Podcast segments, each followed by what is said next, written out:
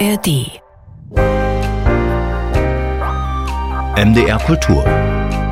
Café.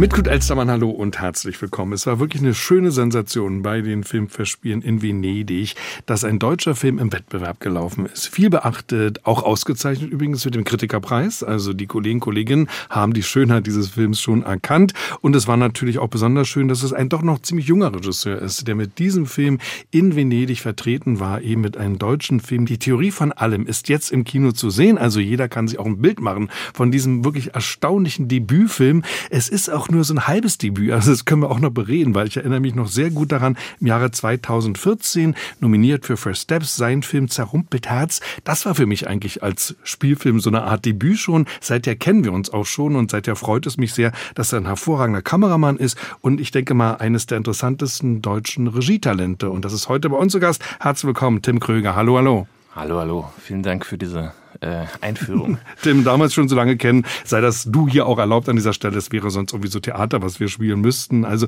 um über diesen Film zu reden, ähm, müsste man sich noch viel mehr Zeit nehmen als eine Stunde, weil ich habe selten einen Film gesehen, der so vielschichtig ist, der so viele Aspekte hat, so viele verschiedene Ebenen, die man übrigens in jede Richtung diskutieren könnte und es würde immer irgendwie eine richtige Richtung sein. Finde ich so erstaunlich, dass ich mich immer wieder frage, beim Arbeiten an einem solchen Film kam irgendwann mal der Punkt, wo du auch gedacht hast, jetzt weckt's mir das Ganze hier über den Kopf. Ich kann all diesen Theorien, all diesen Einfällen irgendwie nicht mehr folgen. Ich bekomme den Laden nicht mehr zusammen. Äh, sicher, immer wieder. Man hat Albträume beim Drehen, man träumt von Szenen, die es noch nie gab. Der Film ist ein bisschen labyrinthisch wie ein Albtraum und dann kann man natürlich auch als Macher so in diese Falle geraten. Aber es ist auch ein Unterhaltungsfilm und ich meine, es ist so ein bisschen die Kunst der Kompression. Man arbeitet acht Jahre an einem Film, der dann zwei Stunden geht und muss schauen, wie viel in diese zwei Stunden reinpasst. Für uns ein schönes Angebot, Tim. Wir können also auch über ganz verschiedene Aspekte reden, über die verschiedenen Inspirationen auch für diesen erstaunlichen Film. Aber erstmal so eine ganz einfache Frage. Ich stelle mir das ja so vor, man sitzt dann zu Hause, du hast den Film eingereicht für Venedig, weil schon ein erster Film übrigens in Venedig lief, allerdings in der Kritikerreihe, also nicht im ganz offiziellen Programm. Du reichst so einen Film ein und dann kam, glaube ich, schon im Januar, Venedig ist ja dann im Sommer, im Januar so ein Anruf und wie nimmt man den entgegen? Oder ist es ein Schreiben? Wie ist das? Ähm, ich kann da nicht so ganz aus dem Nähkästchen plaudern, weil wir mussten ein bisschen pokern mit den drei größeren Festivals mhm. Europas. Das ist Berlin, Cannes und Venedig. Und ähm, wir hatten, ich sage mal, Angebote von, von dreien. Ich wollte aber sehr gerne nach Venedig und dann habe ich einen Schnaps getrunken und den Mann angerufen. Der hat den Film schon gesehen gehabt und ich wusste, dass er den mochte, aber wir, wir mussten eine Entscheidung herbeiführen, ja. wie man so sagt. Ja. Also es ist wirklich ein sehr schwieriges, auch diplomatisches Spiel, das man dann irgendwie auch betreiben muss. Es hat dann also geklappt, äh, Venedig. Und was war das dann auch für ein Gefühl, dort zu sein, in dieser wunderbaren Filmstadt? Ich muss einmal sagen, es ist ein sehr schönes, sehr intimes Festival, vielleicht nicht ganz so aufgeregt wie Berlin und kann noch mal eine andere Stimmung? Äh, es ist ein bisschen schizophren, weil Venedig ist so Disneyland und das kann man vielleicht auch über das Festival sagen, aber trotzdem hat der Ort eine Substanz mhm. und es trifft auch auf das Festival zu, in dem Sinne, dass da Filme gesehen und tatsächlich besprochen werden. Dieser Marktanteil, der in Cannes sehr dominant ist, ist da äh, zurückhaltender und man hat tatsächlich das Gefühl, dass man da machen kann, was man eigentlich auf Festivals machen sollte, mhm. nämlich Filme sehen und ihre Implikationen besprechen sozusagen. Ja. Ist auch nicht ganz so viel wie in Cannes und Berlin. Also das Programm ist etwas geringer, so dass man auch ein bisschen mehr Zeit hat, in Ruhe über diese Filme zu reden. Und bringt das eigentlich was? Also wenn Leute das dann eben sehen im Fernsehen, oh, roter Teppich, großes Festival, kann man sich vorstellen, ist ein schönes Erlebnis für euch. Aber bringen solche Festivals dann auch was für den Film?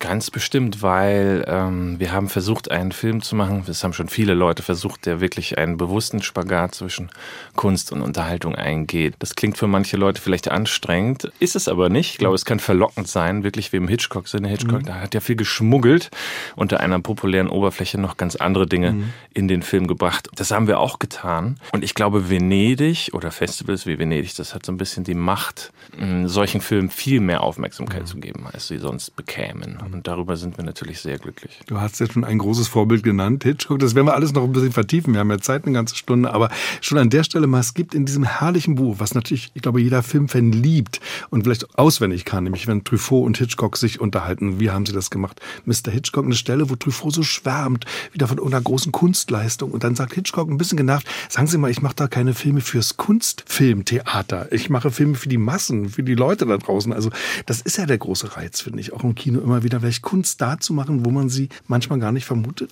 Äh, ganz genau. Also für mich ist Kino die Kunstform, die von Anfang an wirklich zwischen Zirkus und Kunst existiert. Mhm. Und das ist der Reiz für mich. Und ich sag mal, die, die großen Tage des öffentlichkeitswirksamen Kinos sind vielleicht vorüber, aber ich mag es noch nicht ganz aufgeben. Und ich glaube, dieser Film ist ein Symptom dafür. Unbedingt. Und als äh, Vorbild wird auch immer genannt, äh, auch interessant, jetzt nicht unbedingt ein Filmkünstler, sondern Dürrenmatt. Und Dürrenmatt hat, wie ich finde, einige der schönsten Kriminalromane geschrieben, überhaupt der Weltliteratur. Und auch der hat immer gesagt, ich mache da Kunst, wo es keiner erwartet. Also insofern ist dieser ja, wichtige Mann, dieses Vorbild bei dir auch nicht überraschend, finde ich. Ja, ja. Natürlich ist auch Zauberberg drin, ganz viel. Also wir haben so äh, vielleicht so zwei literarische Templates, die zu dieser Idee geführt haben, ganz stark Zauberberg und Dürrenmatt. Ja. Ganz richtig gesagt. Ähm, und dann stürzt so ein bisschen wie eine Lawine die ganze Filmgeschichte über diese Idee herein. Wobei ich sagen muss, uns war auch wichtig, dass der Film nicht nur für Cinephile funktioniert ja. und eigentlich auch, man muss kein Vorwissen haben, weder über Physik noch über das Kino, weil jeder Mensch weiß genug und fühlt genug, um mhm. sich mit diesem Film identifizieren zu können. Ganz wichtiger Hinweis, weil man darf jetzt auch nicht zu viel raufpacken und das nicht so überfrachten, weil dann die Leute das Gefühl haben, ich gehe jetzt in den Film eines Mannes, der hat die Filmgeschichte für mich total verinnerlicht, was ich glaube auch der Fall ist bei dir. Aber es ist eben auch ein Film, der total Spaß macht, unglaubliche Spannung erzeugt, auch eine Verwirrung erzeugt. Es macht Freude und es ist jetzt nicht eine abgefilmte Lektion in Filmgeschichte. Das wolltest du, glaube ich, nie. Ganz genau. Ähm, es hätte so ein bisschen die Gefahr gegeben, dass es zu so einem rein postmodernen Zitatespiel mhm. gerät oder ein cinephiles Ratespiel. äh, ich glaube, für manche Leute funktioniert der Film so und das ist dann auch ganz toll. Aber ganz viele Leute entdecken da Referenzen zu Filmen, die ich selber nie gesehen habe. Und ich glaube, das heißt, dass wir irgendwas richtig gemacht mhm. haben, weil das heißt, dass der Film irgendwie in so einer dicken, schlackigen Kinobrühe rührt, von so Kinoerinnerungen und vielleicht auch Kindheitserinnerungen, die wir alle haben, an Filme, die wir nur so halb erinnern. Und so haben wir auch gearbeitet bei diesem Film, um ein Gefühl von Vertrautheit herzustellen. Denn der Film spielt in einer recht fremden Welt. 1962 in den Schweizer Alpen. Es ist schwarz-weiß. Aber wir werden ja sicher gleich drüber sprechen. Es geht auch um eine fremde Realität. Mhm. Und deswegen war mir wichtig, das in einer basalen Kinovertrautheit zu grundieren. Tim Kröger, der mit die Theorie von allem im Wettbewerb von Venedig gelaufen ist, dessen erster Film Zerrumpelt Herz 2014 zwar nie ins Kino kam, das war das Schicksal dieses Films, auf vielen Festivals gelaufen ist und auch für viel Aufsehen gesorgt hat, weil er vielleicht im gewissen Sinne ja schon auch etwas gezeigt hat, Tim, das auch bei diesem neuen Film von dir jetzt so typisch ist, nämlich auch ein Stilwille, eine Genauigkeit in der Bildgestaltung, bist eben auch Kameramann, wenn auch nicht dieser Filme, und du hast den ganz genauen Blick, finde ich, für düstere, unheimliche Welten. Also die Welten, in denen sich deine Figuren bewegen, die sind genauso wichtig wie die Figuren selber. Und vielleicht können wir das für Zerrumpelt Herz auch nochmal beschreiben, weil das war ein Film, der führte 1929 spielt er, aber trotzdem irgendwie ist das so eine Zeit der Spätromantik. Da hat ja Richard Strauss noch geschrieben und Hermann Hesse seine Romane geschrieben. Also wir gehen in die Spätromantik und auch in ein Stück deutscher Seele. Das war schon auch, glaube ich, ein Teil des Films. Ja, auf jeden Fall. Ich bin da einem eigentlich ganz eigenem Gefühl gefolgt. Ich mag Wälder sehr gern, ich mag spätromantische Musik sehr gerne.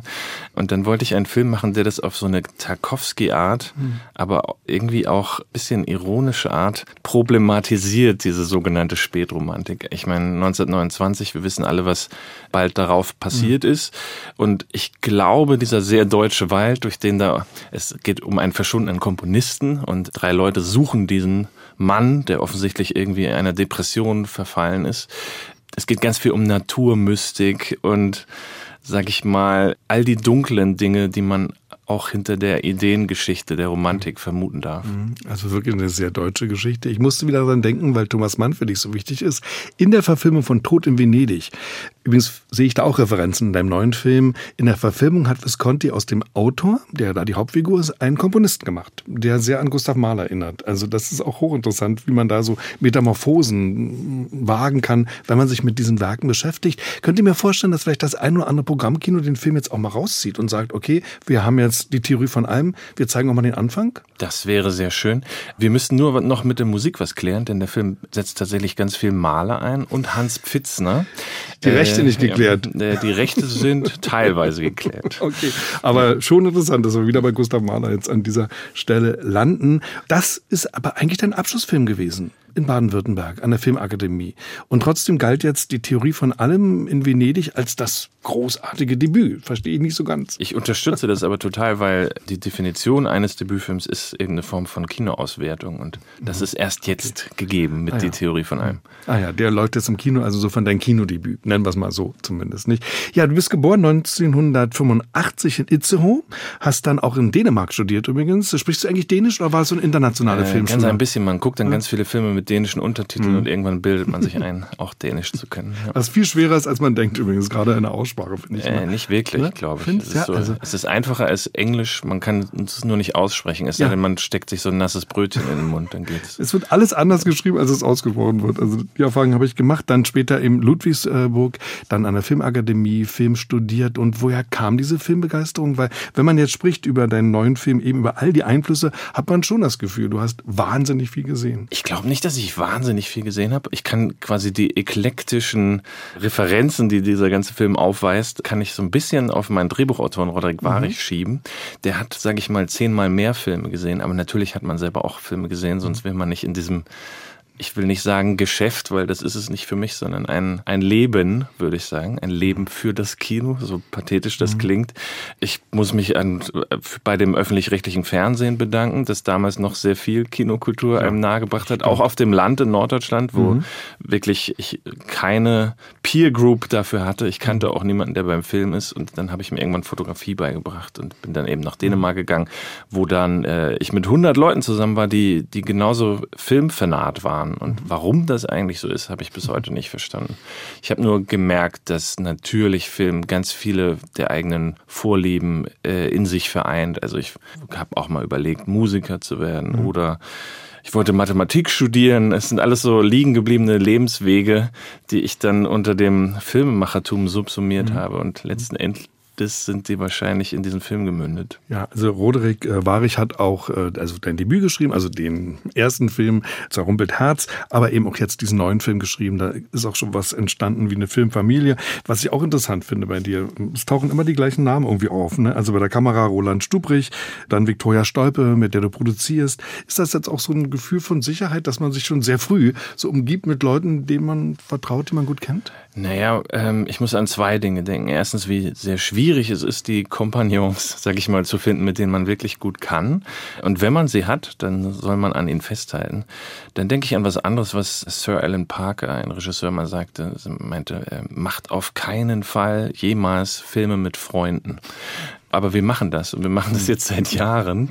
Und es ist nicht immer leicht, aber es ist sehr ergiebig. Und Andreas Dresen macht das auch von Anfang an. Das sind immer die gleichen Namen im Abspann, äh, die man alle, alle kennt. Hat eine große Vertrautheit, hat aber auch vielleicht manchmal die Gefahr, dass man Konflikten eher ausweicht. Also, dass man dann so eine Truppe hat, die sich alle mögen und wo man dann das eine oder andere unter den Teppich kehrt? Nee, das geht nicht. Man kann auch nur mit Leuten arbeiten. Und ich glaube, das ist der Fall, die sag ich mal, das Primat der Kunst setzen und äh, persönliche Gefühle zurückstecken. Man kann ja nicht einen Film schlechter machen, bloß damit sich Leute besser fühlen. Das geht ja nicht. Du sagst immer wieder, finde ich so interessant, das Primat der Kunst. Du gehst auch davon aus, glaube ich, bei dem Film könnte es etwas anders laufen, dass jetzt nicht Millionen unbedingt ins Kino rennen, also dass das schon auch Arthouse-Angebote sind, auch dieser Film jetzt, und dass du eben nicht sofort schielst auf das, was man vielleicht ja auch will, was auch verständlich ist, einen großen kommerziellen Erfolg, Riesenbudgets, dann für die nächsten Arbeiten? Das wäre natürlich eine Riesenchance und ich freue mich über alle Zehntausende, die ins Kino rennen werden und diesen Film sehen werden, weil für diese Leute ist der Film ja auch gemacht. Ja, ja man redet halt immer so hochgestochen von der Kunst, weil man sich damit beschäftigt. Man will halt gute Arbeit abliefern, im Sinne wie Patti Smith das sagte, so Man muss einfach jahrzehntelang gute Arbeit machen und irgendwann werden Leute das mitkriegen. Mhm. Und äh, die Arbeit ist ja nicht nur für einen selber, sondern für die anderen gemacht. Und damit du sowas machen kannst, hast du ja auch zusammen mit Viktoria Stolpe eine eigene Firma gegründet. Da denkt man auch, oh, riesen Filmproduktionsfirma ist es ja eher nicht. Aber es gibt dir die Möglichkeit, doch vielleicht mit einer anderen Freiheit zu arbeiten? Das war für uns Bedingung, dass wir immer einen großen Anteil am, an der inhaltlichen und auch der finanziellen Gestaltung haben. Wir haben dann innerdeutsch co-produziert mit Heino Deckert von Maya D., mhm. bei dem wir so eine Art Heimat gefunden haben. Und er war dann der ausführende Produzent. Und das war für uns anders nicht zu machen. Und es war eine total tolle Zusammenarbeit, weil, weil es keine Missverständnisse darüber gab, was die Natur des Films ist. Mhm. Und ich glaube, es ist ein Film, wo man dem man auch anmerkt, dass er vielleicht anders als viele deutsche Produktionen mit sehr wenigen Kompromissen ja. gemacht wurde. Maya Dem ist eine Firma mit zwei Sitzen in Leipzig und in Berlin. Sehr renommierte Firma und sehr experimentierfreudig. Die Theorie von allem, Tim Kröger, der diesen Film, der jetzt zu sehen ist, geschaffen hat, in Schwarz-Weiß, ein Thriller, wenn ich jetzt mal irgendein Genre nennen sollte. Es ist aber auch noch vieles andere. Es ist auch eine Liebesgeschichte, es ist ein Wissenschaftsroman im gewissen Sinne auch. Es ist eine Geschichte über einen jungen Mann und jetzt kommen wir endlich mal zur Geschichte, um die so ein bisschen zu skizzieren, gespielt ganz großartig von Jan Bülow der also wissenschaftlichen Ehrgeiz hat. Er will eine große Arbeit schreiben, hat auch einen Doktorvater, gespielt von Hans Zischler, großartig. Einer der klügsten Menschen, denen ich je in meinem Leben begegnet bin übrigens. Der könnte auch Doktorvater sein, und zwar für jedes Gebiet irgendwie. Jedenfalls, die beiden haben eine sehr spannungsvolle Beziehung und reisen ja dann zu einem Kongress. Wir sind eben so 1962 zu einer Begegnung in dieses schöne Hotel in den Schweizer Alpen. Und was passiert dort? Kann man das irgendwie beschreiben, was sich da mehr oder weniger aufstaut und auch auflöst? Nun, zunächst denken wir, es soll dort ein Kongress stattfinden, wo ein iranischer Physiker eine bahnbrechende Theorie der Quantenmechanik vorstellt. Gleichzeitig arbeitet unser Protagonist Johannes Leinert an seiner Doktorarbeit und ihm schwebt schon etwas Eigenartiges vor. Er redet irgendwie von parallelen Beobachtern, irgendwas, was später zu der sogenannten Vielweltentheorie führt. Das haben wir alle vielleicht schon mal gehört. Aber das rumort da noch so ein bisschen drunter. Äh, Hans Tischer spielt seinen Doktorvater, der überhaupt nicht an diese Idee glaubt. Unser Johannes arbeitet auch manchmal weniger, als dass er sich verliebt in eine äh, mysteriöse Jazzpianistin, die mhm. da in diesem Hotel ist und die ganz viele Dinge über ihn weiß, wie er bald herausfindet, die sie eigentlich gar nicht wissen kann, weil er sie niemals jemandem erzählt hat. Ja, da hörst du jetzt aufzusprechen, völlig klar. Aber wir können vielleicht noch sagen, sagen, dass es eben äh, immer klaustrophobischer zugeht in diesem Hotel. Also deshalb ja auch Zauberberg. Die kommen da nicht weg, die sind dort und sie müssen miteinander irgendwie klarkommen. Und es passieren immer mehr merkwürdige, unheimliche Dinge, die sich manchmal nicht mehr rational erklären lassen. Ich fand das auch nicht schlimm, dass ich da oft nicht mehr folgen konnte, sondern ich habe mich dem ganz ergeben und dachte mir, hab dir vertraut, das wird schon irgendwie gehen. Da hat sich da was bei gedacht, ähm, auch mit dieser Theorie von allem. Die wäre möglich, auch wenn ich sie vielleicht nicht in jeder Verästelung begreife. Auf jeden Fall ich würde sagen, der Film existiert in so einer Mischung aus so tagheller äh, sag ich mal, Alltagslogik, der man noch folgen kann. Das ist ja auch beim Zauberberg über weite Strecken so. Und dann wird's aber viel äh, dunkler noch als beim Zauberberg. Es wird Kafkaesk, mhm. würde ich behaupten. Es wird wie in einem David Lynch-Film. Mhm. Wir spüren, es gibt ein sehr, sehr dunkles Geheimnis unter diesem Hotel und ein Geheimnis um diese Pianistin. Es kommt auch zu Todesfällen. Ähm, deswegen wird der Film auch als Film noir bezeichnet, weil er ganz viel in dieser Erzähltradition ist. Und äh, irgendwann wird der Film fast zu einem Kriminalplot, mhm. also ich würde sagen über weite Strecken. Aber das Grundgefühl, das wir wollten, ist, dass sich fast ein, ein Loch im Boden aufmacht mhm. in, in ungeahnte Dimensionen. Vertigo, das ist für mich Hitchcock, also, dass man in diese Spirale hineinschaut und irgendwie auch hypnotisiert wird, dass man eben in diesen Schacht hinabfällt, äh, den du damit geschaffen hast. Und ich fand das eben so faszinierend, wie du Wissenschaft, äh, das ist es ja irgendwie schon, und Kunst verbindest, weil da ist inzwischen etwas nicht mehr da. Diese Verbindung gibt's nicht mehr. Der Renaissance war es ganz selbstverständlich, dass große Maler wie Leonardo oder Michelangelo auch Wissenschaftler waren, ähm, wissenschaftlich geforscht haben. Äh, das hat sich inzwischen aufgelöst und im gewissen Sinne, finde ich, stellst du diese Einheit sogar wieder her in deinem Film? Oh ja, jetzt, wir müssten hier ganz tief greifen. Ich musste auch ein bisschen dilettieren. Ich bin ja kein Akademiker. Ich habe das Gefühl, ähm, wenn die Welt gerade eines braucht, dann eine gewisse Rückverzauberung. Das muss kein esoterisches Gemurmel sein, aber der Film handelt auch von einem jungen Physiker, der seine Formel geträumt hat. Und zum mhm. Beispiel die Wissenschaftsgeschichte ist ja auch voll von solchen äh, Phänomenen, dass Leute glauben, äh, Gott habe zu ihnen gesprochen oder zumindest haben sie einen Traum gehabt, wo das Unbewusste ihnen sagt, wie der Benzolring aufgebaut ist oder so. Ich glaube, das 20. Jahrhundert ist ein Jahrhundert, wo wir wirklich Abschied genommen haben von dieser Art Wissenschaft mhm. zu betreiben, auch wenn wahrscheinlich jeder Quantenphysiker bis heute auch ähm, äh, sich mit metaphysischen Fragen beschäftigt. Aber es ist schon eine Trennung da zwischen, sage ich mal, Materialismus und dem Transzendentalen. Das ist so ein Feld, was dieser Film beackert. Ja. Finde ich schon. Ich habe dir ja schon längst mal gestanden, was für ein kompletter Idiot ich eigentlich bin in Sachen Wissenschaft, also auch so Naturwissenschaften in der Schule. Das stimmt aber vielleicht nicht so ganz, weil die poetische Seite hat mich da immer schon erfasst. Zum Beispiel habe ich mir aus der ganzen Quantenphysik nur einen Satz gemerkt, den ich unheimlich finde und auch gruselig und auch poetisch, nämlich Quantenobjekte sind Welle und Teilchen zugleich. Wundervoll. Also das ist doch total äh, unbestimmbar. Da ist irgendwas ein Doppelwesen, was ich nicht erfassen, auch nicht wirklich messen kann und so. Großartig. Und ich finde, sowas finde ich in deinem Film auch wieder. Das ist da irgendwie da.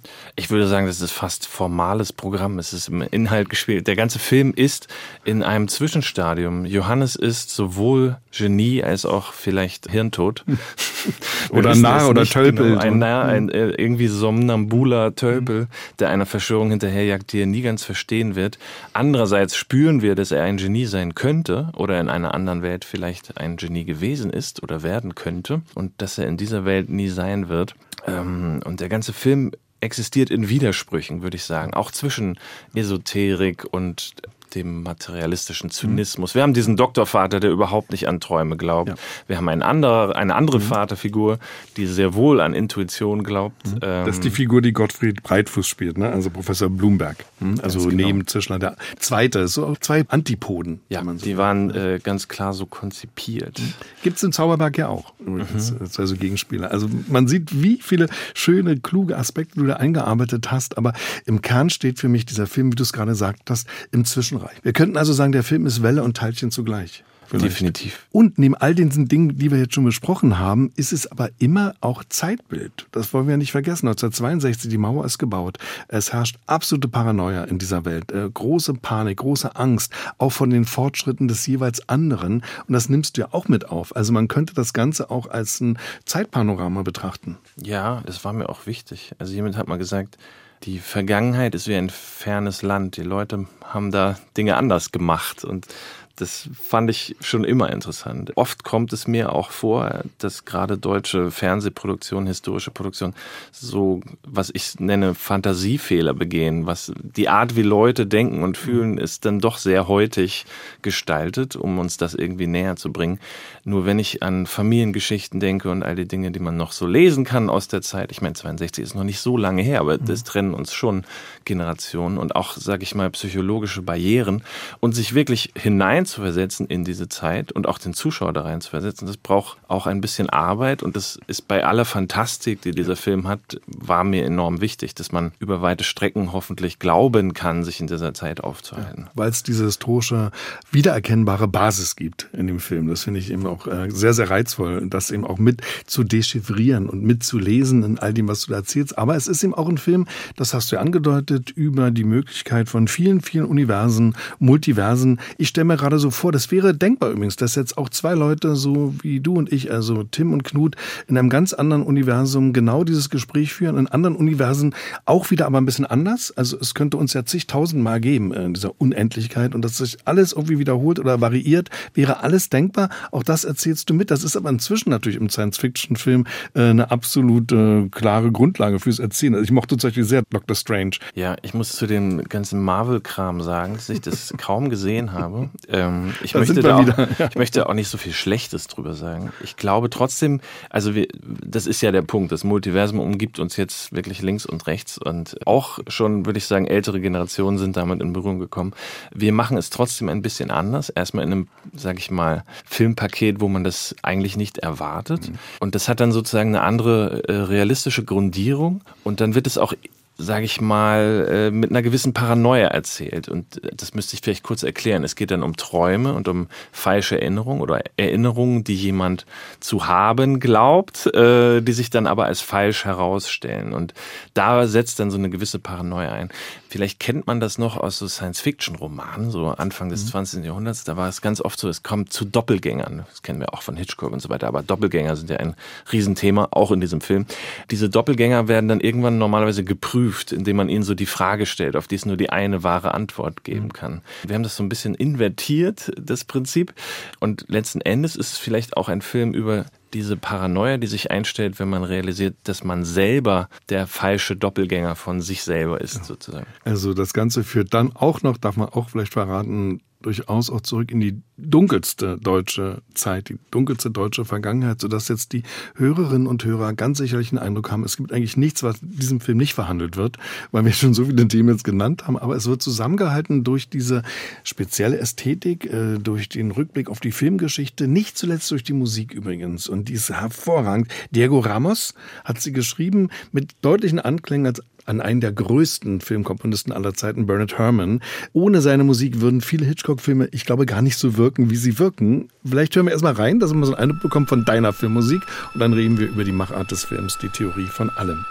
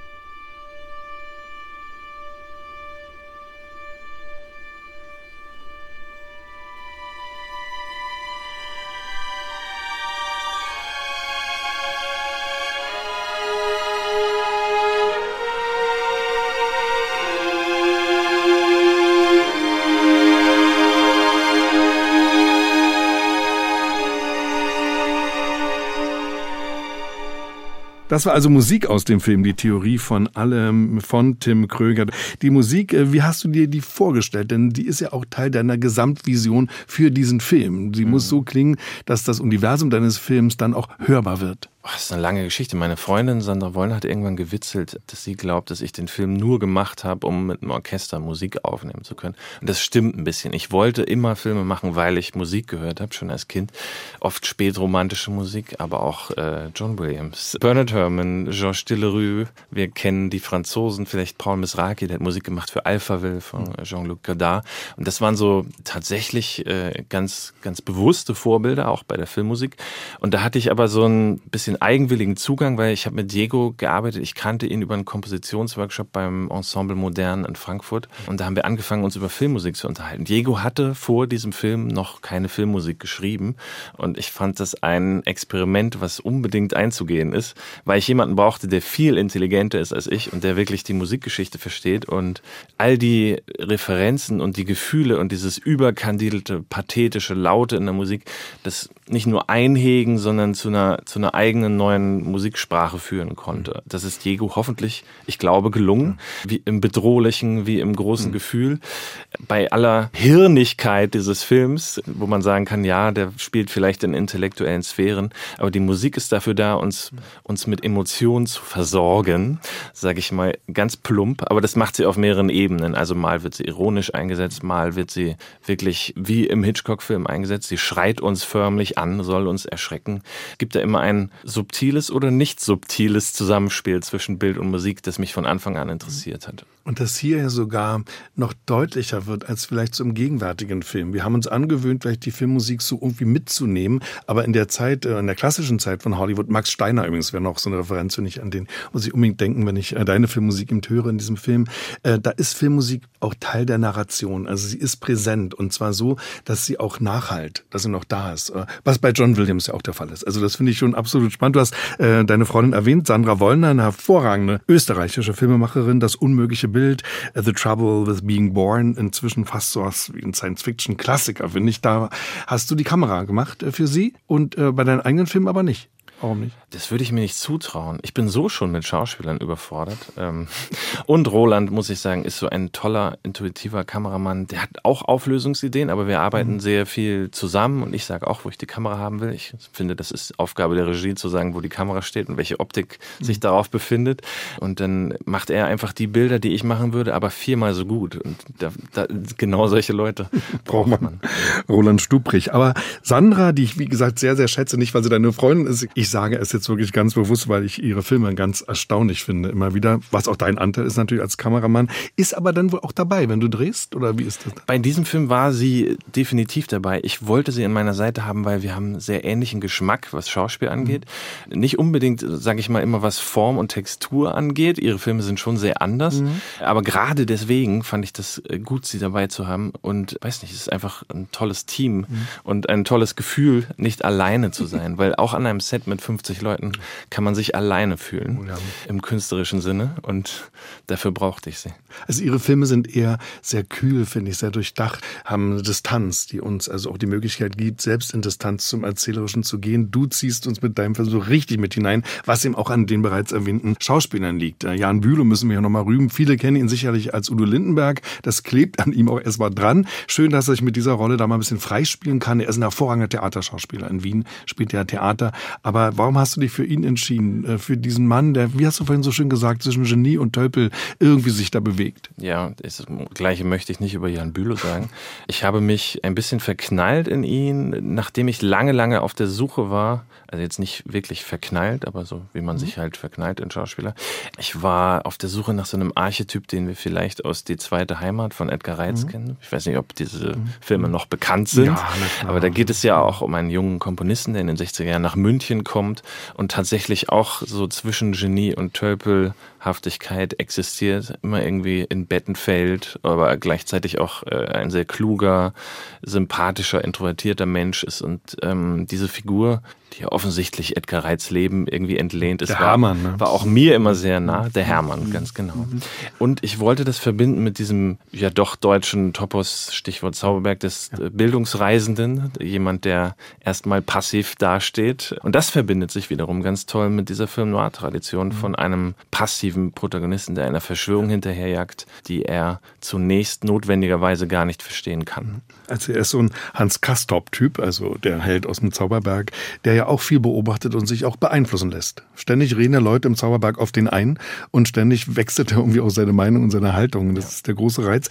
Es besteht, äh, finde ich, natürlich eine große Gefahr, wenn jemand so wie du diesen Stilwillen hat, dass man dann vielleicht sogar die Schauspieler auch vernachlässigt, die ja Zuwendung brauchen beim Drehen. Noch dazu bei so einem komplizierten Projekt, kann ich mir vorstellen, wenn da jetzt ein Mann ist, der auch noch Kameramann ist, der ständig schaut, Licht, Schatten, dass das alles stimmt, dass die Kamera interessante Blickwinkel findet, dass man vielleicht den Schauspieler, die Schauspielerin aus den Augen verlieren kann?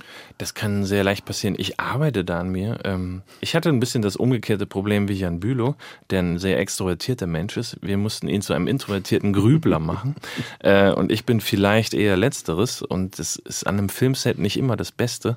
Auch wenn man dann, sage ich mal, das technisch-handwerkliche im Griff hat, dann gibt es dort Schauspieler, die sich wohlfühlen möchten und gesehen fühlen möchten.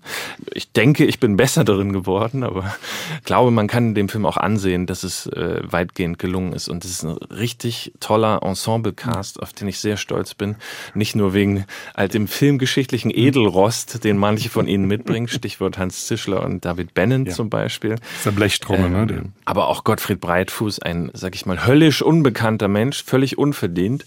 Ich hoffe, er wird noch viel bekannter, als er jetzt mhm. ist, der ein bisschen das Herz des Films bildet. Ja. Das gleiche gilt für Olivia Ross, eine Entdeckung unserer Casterin mhm. Ulrike, Ulrike Müller. Jetzt habe ich Ulrike gesagt.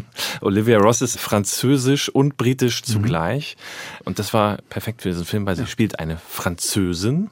Sie spricht auch Deutsch in diesem Film, aber sie spielt eben unsere Pianistin. Und mhm. auch sie war eine Entdeckung. Die femme fatale ist sie, die klassische. Und Imogen Kocke nicht zu vergessen, die ja. auch eine ganz wunderbare Schauspielerin. Das ist der gute Trick. Nimm die Besten und lass sie agieren. Sie wissen, was sie tun und sie halten auch diesen Film mit zusammen. Wir haben es ja immer wieder jetzt angedeutet. Du bist jemand, der Filmgeschichte liebt, der das auch aufgenommen hat, der aber seinen ganz eigenen Zugriff gefunden hat. Es ist eben kein Referenzfilm, wo man eine Anspielung nach der anderen entschlüsseln muss. Kann man machen, wenn man Spaß dran hat. Wir haben Hitchcock schon des Öfteren genannt. Tarkovsky ist für dich ein wichtiger Einfluss. Nicht zu vergessen Helmut Keutner, den du immer erwähnst. Einer der ganz wenigen Regisseure, der auch während der Nazi-Zeit durchaus Filme gemacht hat, die man heute noch ansehen kann, wie unter den Brücken. Trotzdem hat mich diese Referenz auch, gebe ich zu, ein bisschen überrascht. Also bei den Bergfilmen ganz klar, da hast du so einen Blick, dein Hitchcock ist logisch. Aber Keutner unter den Brücken zum Beispiel, einer meiner Lieblingsfilme, spielt eben so auf den Gewässern von Berlin und, und Brandenburg. Und du bist in Schweizer Bergen. Ja, es gibt ja keinen so direkten hm. narrativen Bezug, würde ich sagen. Es gibt einfach filmhandwerklich viele Dinge, die man lernen kann, äh, besonders von Keutner. Ich meine, er ist nicht so besonders in seiner Zeit, aber wenn man heute einen Keutner-Film guckt, ist wie wenn man Frank Capra Film guckt. Einerseits ist es eine Theatertradition, aber auch eine ganz andere Art, mit Kamera umzugehen, mit Staging, also die Art, wie Schauspieler sich hinstellen und mhm. sich zu uns, dem, dem Publikum, verhalten. Da kann man aus, aus ganz vielen Quellen Dinge lernen, die sich gar nicht so direkt übertragen lassen. Aber da geht es auch viel um Sentimente, vielleicht wie die Leute gucken, wie das Licht gesetzt ist und solche Dinge. Romanze in Moll wäre auch nochmal so ein wunderbarer Film, äh, den er gemacht hat, wo genau das eintritt, was du gerade beschrieben hast. David Lynch liegt total total nah, finde ich, weil es auch natürlich ein Filmemacher des Unbewussten ist. Du hast das am Anfang schon mal kurz gesagt und ich finde das gerade bei deinem Film so faszinierend, dass man anfängt darüber nachzudenken, inwieweit filmisches Wissen das, was wir aufgenommen haben, wir haben alle Millionen Filmbilder gesehen, ein Teil unseres eigenen Unterbewusstseins ist. Das heißt ja gar nicht, dass ich immer sagen kann, dieses Bild hat Hitchcock in mir erzeugt oder so. Wahrscheinlich wird es so sein. Oder Märchenfilme, die man als Kind gesehen hat. Und ich finde, davon erzählt der Film auch, von diesem möglicherweise sogar kollektiven filmischen Unterbewusstsein. Ja, ich muss kurz, äh, ich bin Lehrerkind, ich muss kurz korrigieren. Freud und Jung nannten das das Unbewusste, nicht das Unterbewusste. ja, okay. Das wird äh, irgendwie, irgendwann wurde es, glaube ich, falsch übersetzt und dann ist ins Deutsche zurückgeschwappt. Ich weiß nicht genau, warum diese Distinktion so wichtig sein soll, aber ich finde, das Unbewusste klingt irgendwie noch dunkler. Ja, finde ich auch. Ähm, ja, ich glaube, wenn es ein kollektives Unbewusstes gibt, oder sagen wir so, zumindest im Kino finden wir das kollektive mhm. Unbewusste und das ist gefüllt von all diesen Filmen die wir vielleicht gar nicht gesehen haben. Vielleicht mhm. haben wir nur von ihnen gehört, vielleicht haben wir nur Bilder von ihnen gesehen. Oder wir haben sie als Kinder gesehen und nur halb erinnert. Ja. Und das trifft ja. auch auf uns und auf mich ganz besonders zu bei diesem Film. Und ich glaube, das war auch das Geheimnis, dass man eben nicht so ganz direkte Referenzen nimmt und sie quasi eins zu eins nachbaut, sondern dass man sich versucht zu erinnern. Wie haben sich diese Filme angefühlt? Mhm. Ich stelle die Frage nochmal. Du hast am Anfang äh, da nicht drauf geantwortet, bist ein bisschen ausgewichen. Es muss doch einen Grund geben. Also jetzt weiß ich ja immerhin schon auch Lehrerkind. Äh, vielleicht wurde bei euch besonders intensiv gelesen und vielleicht auch geschaut oder so. Es muss einen Grund geben, weil meine Erfahrungen, ich will jetzt keinem zu nahe treten, aber meine Erfahrungen zum Beispiel waren auch eine Weile her an der Filmhochschule, wo ich dann so Gasthörer war, Filmgeschichte gehört habe in Babelsberg und so, mich also weitergebildet habe. Die angehenden Filmemacherinnen und Filmemacher waren toll, waren motiviert, aber Filmgeschichte schien ihnen relativ schnurz zu sein. Kann ich auch verstehen, man denkt an die eigenen Filme, die man machen will und nicht unbedingt an Eisenstein oder sowas, ne? Ähm, oder Hitchcock von mir. Äh, warum ist das bei dir anders? Muss dafür einen Grund geben. Ich will das das Unbewusste jetzt erkunden. Ja, ich will das auch verstehen. Ich glaube, das ist ein Mentalitätsding und das kann von außen fast reaktionär aussehen, was wir da machen. Ich glaube, es ist das Gegenteil von reaktionär.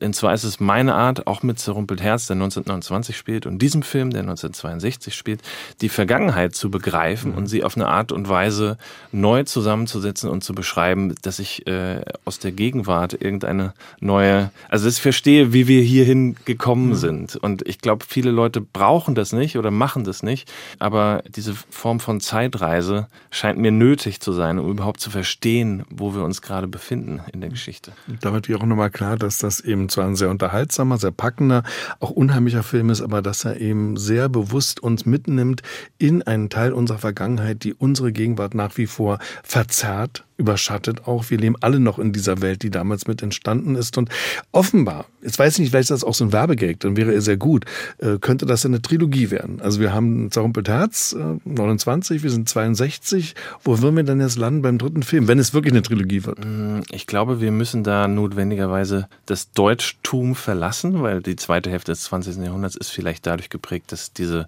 Nationalidentität und Kultur und, sag ich mal, diese eigenen landesspezifischen Psychologien an Bedeutung verlieren.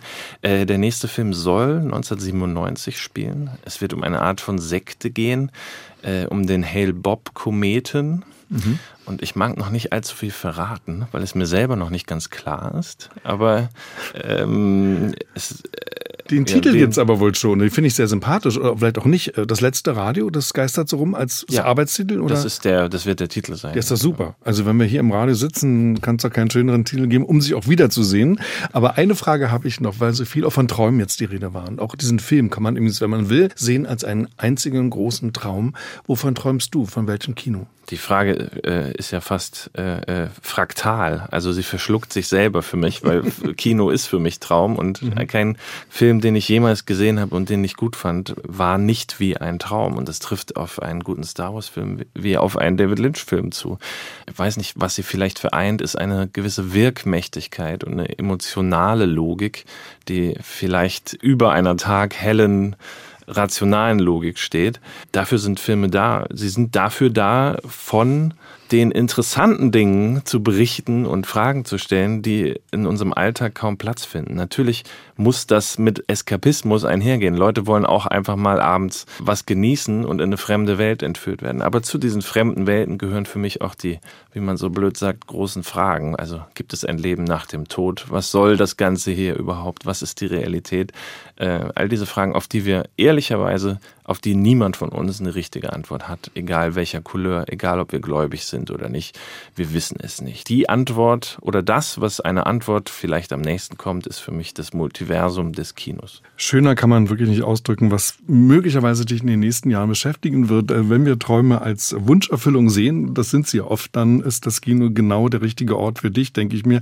Bedanke mich sehr herzlich. Schön, dass du bei uns warst. Tim Krögers Film, die Theorie von allem jetzt im Kino zu sehen. Mittelstück einer Trilogie. Auf auf die wir uns schon sehr freuen. Auch auf die Vollendung mit dem letzten Radio. Alles Gute dir, vielen Dank. Toll, dass ich hier sein könnte. Dankeschön. Alle unsere Gespräche finden Sie auf mdrkultur.de und in der ARD Audiothek.